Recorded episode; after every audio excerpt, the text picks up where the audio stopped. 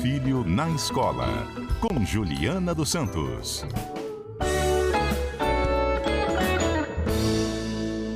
Às terças-feiras, o CBN Cotidiano fala um pouco de educação, essa relação seu filho na escola, seu filho com o professor, você com a direção da escola, com o professor, com seu próprio filho, enfim.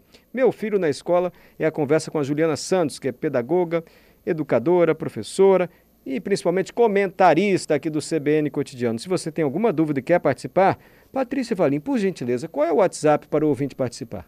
992994297. Patrícia é muito atenta. Toda hora que a gente chama, ela fala. Qual é mesmo, Patrícia, o WhatsApp? 992994297. Obrigado, querida Patrícia Valim. Oi, professora Juliana, tudo bem? Tudo bem, boa tarde, Mário, boa tarde à equipe toda que está aí, tudo jóia. Eu me lembro que semana passada surgiu essa dúvida. Professora, fala sobre todos os istas aí das escolas, tradicionalista, construtivista, não sei se tem naturalista, enfim.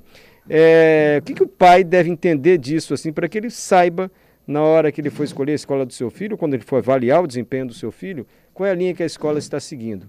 O que, que o pai tem que saber, assim? E a mãe? Primeira coisa que precisa saber é todas essas correntes pedagógicas que existem, elas têm ou a centralização no professor ou a centralização no aluno. Hum. Ou seja, quando a gente estudava, quando a gente era pequenininho e estudava, o professor falava, falava mil horas lá na frente e entrava geografia, matemática, história, português, 45 minutos, 50 minutos e o professor falando, falando, falando. Essa é uma corrente é, que por muito tempo esteve aí, que a gente poderia chamar de behaviorista, né? aquele treino, a repetição, memorização, essa coisa toda. Isso Be behaviorista? Como é que chama? É, behaviorista. Behaviorista. É. Um pouco ultrapassado, aí, né, professora? Aí, é, bem ultrapassado, mas não se espante, porque algumas escolas, ainda em pleno século XXI, atuam assim. Muito do professor falando, a criança tendo que ouvir, fazer, resolver listas enormes de exercícios, é, sem muito questionamento, como se ela tivesse ali só para receber, fosse um depósito de informação. Né? Ainda existem escolas assim, mesmo que não digam, tá? Deixa eu só justificar porque aí... eu falei um pouco ultrapassada, porque. Pode falar. Pela maneira como a senhora falou, quer dizer, vai requerer também um certo decoreba. A criança vai ter que decorar determinados conceitos. Exatamente. Ou fórmulas. Exatamente. Sei lá, e hoje é. precisa decorar, gente. Jogou na internet, jogou no Google, já está tudo na nossa mão. Foi por isso pois que eu disse é um pouco ultrapassado. Não sei se eu fui Mas mal na pergunta. Isso é ultrapassado você está certíssimo. Hum. Hoje, o, as crianças, os adolescentes, eles precisam entender. Por exemplo, você falou em fórmula. Não é jogar fórmula no quadro, porque a fórmula no quadro ele colocou ali, não faz sentido nenhum. Por isso que às vezes o professor está na sala de aula, o aluno fala: ah, mas isso não faz sentido, não faz sentido. Por quê? Porque ele quer construir aquele conhecimento. Ele quer saber de onde vem, para onde vai, como é que foi feito. Mas por que, que é assim? Por que, que é assado? Então, essa construção, por isso que está aí né, o construtivismo, que tem ação, reflexão e que gera um significado para o aluno, é o que existe hoje, assim, é uma das grandes linhas hoje das escolas, tá? Colocar o aluno para entender, participar, agir.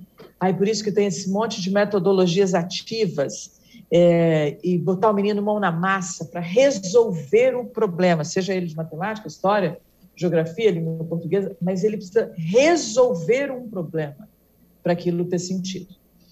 E aí você vai me perguntar assim, Juliana, todas as escolas são assim? Não, não. Parece, Mário, parece, hein, Mário, os ouvintes, que as escolas ficam, embora no, no projeto pedagógico diga lá que ela é construtivista ou sócio-interacionista, que a gente pode falar um pouquinho também, é, elas ficam entre lá e cá, né? Porque o professor também está lá e cá, né? Ele é muito, ele é muito ele ali como o que tem a informação, o conhecimento, e aí não, não quer abrir para o aluno se colocar na sala de aula, entendeu? Entendi. Entendi, mas é assim, não tem como ser só assim hoje, né? Porque como a senhora disse, o, os meninos têm acesso a todo tipo de informação do mundo Sim. inteiro, então não basta é. só dizer, olha, presta atenção aqui que eu vou passar. É, você tem que pensar no seguinte, por exemplo, se a gente falasse sócio-interacionismo, eles têm uma frase... Que Meu nome, desculpa, professora, a senhora fala rápido, me sócio-operacionista? Sócio-interacionista, ou sócio-interacionista é, sócio-interacionismo, que é um nome bem brasileiro, que foi dado a partir das ideias de Vygotsky, enfim. O que, que ele tem uma frase que é assim, que eu adoro, quando a escola vem e faz isso. O sujeito, o indivíduo, ele transforma e ele é transformado. Então a escola ela está ali para dar meios para que esse indivíduo se transforme e transforme os outros. Porque essa relação com o outro, mediada por um professor, é que vai trazendo conhecimentos, sentidos, porquês, a experiência de estar tantos anos numa escola. Você imagina que a criança fica ali, no mínimo, no mínimo, 11 anos numa escola, é muito tempo, entendeu? E então ele precisa, de fato, gerar ali dúvidas, respostas, ele precisa perguntar e aí atrás de uma de uma solução a partir da pesquisa, da interação com o outro mesmo e de resolução de problemas. As crianças precisam resolver problemas. Agora, professora, esse modelo que a gente classificou aqui como um tanto quanto ultrapassado não pode uhum. ser mais eficiente para as avaliações a que a criança vai ser submetida durante a vida, ao Enem, ao vestibular. Talvez esse modelo behaviorista não prepare melhor a criança para a cobrança que ela vai receber aí na vida? É, ela, ela é do treino mesmo, tá? Ela é uma corrente do treino, da competição e tudo. Só que quando você fala em Enem, a gente precisa entender o que, é o Enem. O Enem é uma prova de interpretação. Então, ele, ele precisa mais interpretar dados. A gente devia ter, por exemplo, aulas de análise de dados, né? e dados em todas as disciplinas, não é só na matemática ou na física. Análise de dados.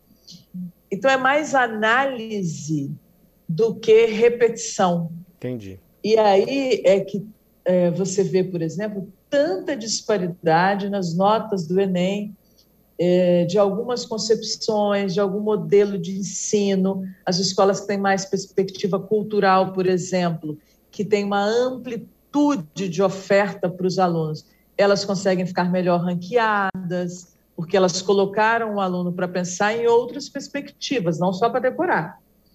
É, tem resultado? O behaviorismo tem resultado? Assim? Tem, porque ele decora, mas não faz sentido.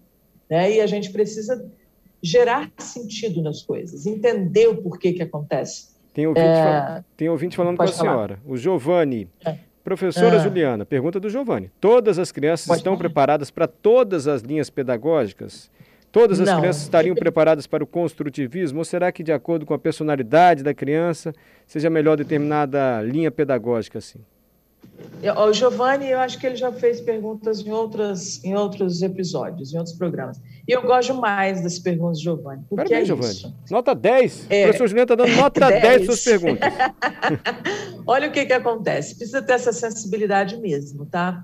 É, eu já atendi muitas famílias que elas dizem assim: meu filho não se adaptou na escola tal. E não se adaptou mesmo. Porque ele precisa ser muito protagonista e ele não é ele é muito de receber, receber e executar, receber e executar. Ele não é um grande planejador, ele é um grande executor, digamos assim. E aí, em alguns momentos, é melhor ele ficar numa escola mais tradicional, que pincela, por exemplo, o protagonismo do aluno em alguns projetos, em alguns momentos da escola, tá? Do que uma escola completamente construtivista. Ele não, a criança não vai se adaptar. Então, o pai a mãe, o responsável por essa criança, de fato tem que olhar é, o que que o que que o meu filho, a que o meu filho, minha filha corresponde. Agora, se é um, se é um de outro lado, né, uma criança muito ativa, muito pesquisadora, muito curiosa, muito é, voltada para descobertas, talvez numa escola dessas que tenha mais metodologias ativas, que tenham mais protagonismo, ela se saia muito melhor e fique mais feliz, tá? Porque as crianças precisam também aprender felizes Entendi. e não sufocadas pelo sistema. É, a Carmen está tratando de um outro tema, mas antes da senhora encerrar, você pode responder a Carmen? Semana que vem a gente continua com outros claro. ismos aí, pode ser? Carmen, pode. Mário, por favor, pergunta aí para a pedagoga, é que minha filhada começou esse ano ah. na escola, ela está com seis aninhos e ainda não sabe ler nem escrever nada. Tá certo isso? Seis anos, acho que hoje já aprende, hein, Carmen? Diga lá, professor. Seis, an é, seis anos ela já tem que escrever frases curtas, por exemplo. Hum. Tá? Não vai escrever grandes textos, mas ela já vai escrever frases curtas, vai ter um ou outro problema ortográfico nessa escrita, mas ela já tem que ter um, uma alfabetização um pouquinho consolidada já. O que, que Carmen ah, faz? É bem... Pega a filhada e vai na escola, conversa com a escola, procura outra é, escola? É, conversa com a escola, é, às vezes procura um especialista para ver o que está acontecendo ali, se tem alguma coisinha. Às vezes a criança tem uma demora também dela, natural dela. Entendi. Precisa pesquisar se é isso ou se é, de fato, a escola que está deixando a desejar nesse processo. E, professora, tem professor falando com a senhora, Fabrício Almeida. Pode falar. Sou ah. professor e vejo que a grande maioria dos professores trabalham ainda na linha muito tradicional. Opinião do Fabrício é. Almeida, professor que escreveu aqui para o nosso WhatsApp. É, dá tempo de falar dá. na fala do Fabrício? Dá. Então eu vou dizer uma coisa. É, em todas essas linhas que a gente ouve, discute e fala, tem uma coisa que é a educação ela está avançando. Professora, pera aí um pouquinho. Eu falei que dava tempo, mas o repórter CBN vem aí. Vamos interromper quando a senhora tá fala assim, Fabrício, a educação está avançando no gerúndio. Depois a senhora complementa. De volta com a professora, ela explicou para a gente aqui algumas linhas pedagógicas. Falamos de algumas que já estariam um pouco assim atrasadas, porque despeja informação sobre as crianças, mas as crianças não constroem juntas, não resolvem problemas. E o Fabrício Almeida mandou mensagem dizendo: Olha, eu sou professor, acho que as escolas ainda trabalham muito na linha tradicional. A professora Juliana estava respondendo o Fabrício dizendo o seguinte: Fabrício, o ensino está avançando no gerúndio. Aí veio o repórter CBN. Pode complementar, professora. Então, o que, que eu dizia? A gente tem uma. Está avançando, porque é processual mesmo, é bem gerúndio, porque é processual, avançando na concepção. Mas para avançar na ação, é preciso muito, muito investimento na formação dos professores porque o professor também é, ele precisa entrar no movimento de trazer o protagonismo do aluno e não ele lá na frente, nos tablados das salas, enfim, nos quadros, não. Ele precisa dar ao aluno o lugar da construção e ele apenas conduzir, orientar, mediar o processo. Por isso que o Fabrício tem esse questionamento é um questionamento lícito, é uma verdade, e nós precisamos mesmo investir na formação do professor. Perfeito. Só para complementar o que a Carmen perguntou, não sei se a senhora lembra. Claro. Ela disse: Olha, é. minha, né, minha afilhada está com seis anos, não sabe ler e escrever nada, estou preocupada. A professora Juliana falou: Olha, já era para saber escrever algumas frases. Procura a escola. Mas o Kleber faz um, é. um bom comentário aqui, muito pertinente. Gente, lembra aí é. que a pandemia atrasou tudo prejudicou demais Sim. a turminha que seria alfabetizada de 2020 para cá. E aula online cá para nós, para crianças de 4 a 5 anos, sem chance. Pode ter sido isso Não também, né, professora? Pode. A gente, tem, a gente já tem uma pesquisa sobre isso, do Instituto Lema, que diz o seguinte: olha, tem um déficit grande de alfabetização, essas crianças vão passar os próximos anos é, sendo alfabetizadas, próximos anos, três, quatro anos, porque elas vão ter que se re por exemplo, a criança de seis anos vai ter que se readaptar à escola, porque ela ficou dois anos fora, dois anos, último ano indo e voltando para casa, enfim. Ela vai ter que se readaptar.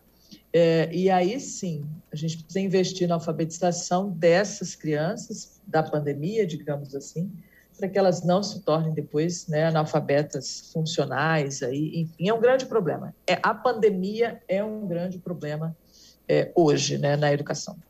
Professora Juliana, Muito obrigado. Até a próxima terça-feira, rainha Terça da Masterclass, professora Juliana.